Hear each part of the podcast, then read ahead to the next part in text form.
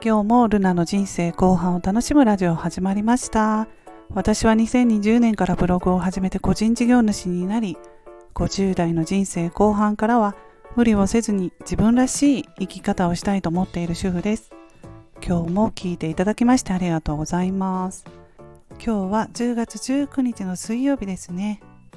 お天気はとてもいい天気になりましたので今日は洗濯物たくさん干せるなと思っています。え今回はアラフィフ世代の見た目年齢ですね、まあ、それは髪型とか服装で若く見せることができるなと思ったお話とか今日の朝のニュースを見て感じたこととかをお話ししていこうと思います。先週ですね私いつも行ってる美容院に行って髪の色を明るいのからこう暗くしたんですよ。明るくなって色がね、まあ、取れてきてすごく明るくなっていたので暗くしてで髪も結構短く切ったんですね。うんでもね切りすぎたなって思ったんですよね。結構そういう短めが流行ってるよみたいな感じだったのでお任せしたんですけれどもうんまあ自分にはあんまり似合ってなかったかなって 終わってから思ったんですよ。で髪の色もねかなり暗くしたのでイメージがねガラッと変わったしなんかね自分的にはあんまり今回はうーんその髪型あんまりいまいちだったかなって正直思いながら家に帰ってきたんですよ。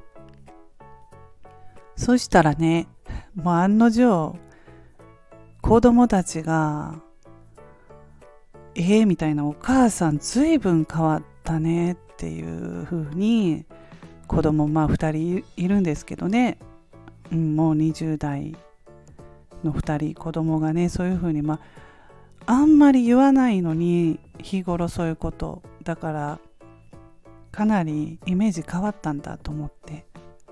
うん。であの息子の方がなんかねあのお母さん昭和のアイドルみたいな髪型になったねって言ってね言ったんですよ。でねあの実は私もあこれなんか昭和ぽい髪型になったなって自分で感じていたからそれをズバッと言われてよく見てるなと思ってねもうその通りだわと思っていやーなんかちょっと老けたみたいに気にしたんですよ。まあでもその後まああの自分で髪を洗って自分なりにそのブローをねセットを変えたらねまだマシになったんですけれどもほんと髪型とかって大事だなと思いましたね。やっぱりちょっと明るい方がね若く見えると思うしあんまりね暗くなりすぎるとね本当になんか老けて見えたんですよ。まあでもそれは仕方なくって私あの白髪があるので30代中頃からね早いんですよ。そうそう。白髪が出てきてね。でずずっとその定期的にカラーをしてるんですけど最初にその暗めにしないとね色が取れてきますよね。どうしても。長持ちさせたいなと思ったら暗めにしないとね長持ちしないしと思ったけどその暗い色の間がね今も暗いんですけどなんかイメージが変わったなって思って気にしているというね。でまああと服装服装でも若く見えたりね老けて見えたりするからうん。そこもね難しい。服装アラフィフの服選びって難しいなって感じているんですけど皆さんどうでしょうか？まあちょっと久しぶりにユニクロに今日行ってみようかなって思ってるんですよ。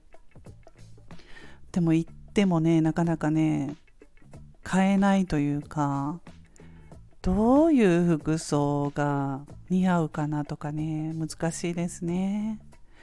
うん。はい。まあなんとかね選んでこようかなと思います。でそしてまあ今朝のニュースですね。また円安っていうことで言ってました。もう150円台になるかもしれないっていう風にね言っていてあとはもう年間家計の負担が8万6千円増えるっていうことで。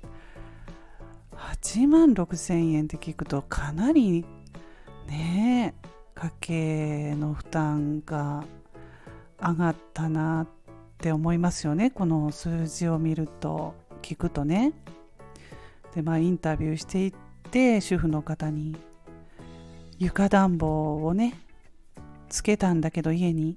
もうそれ節約で床暖はねもう使わないようにしたりしますとかいうふうにやっぱり節約っていうことがねうんみんなそういうふうに考えるのでね。冬は電気代高いですよね。うん。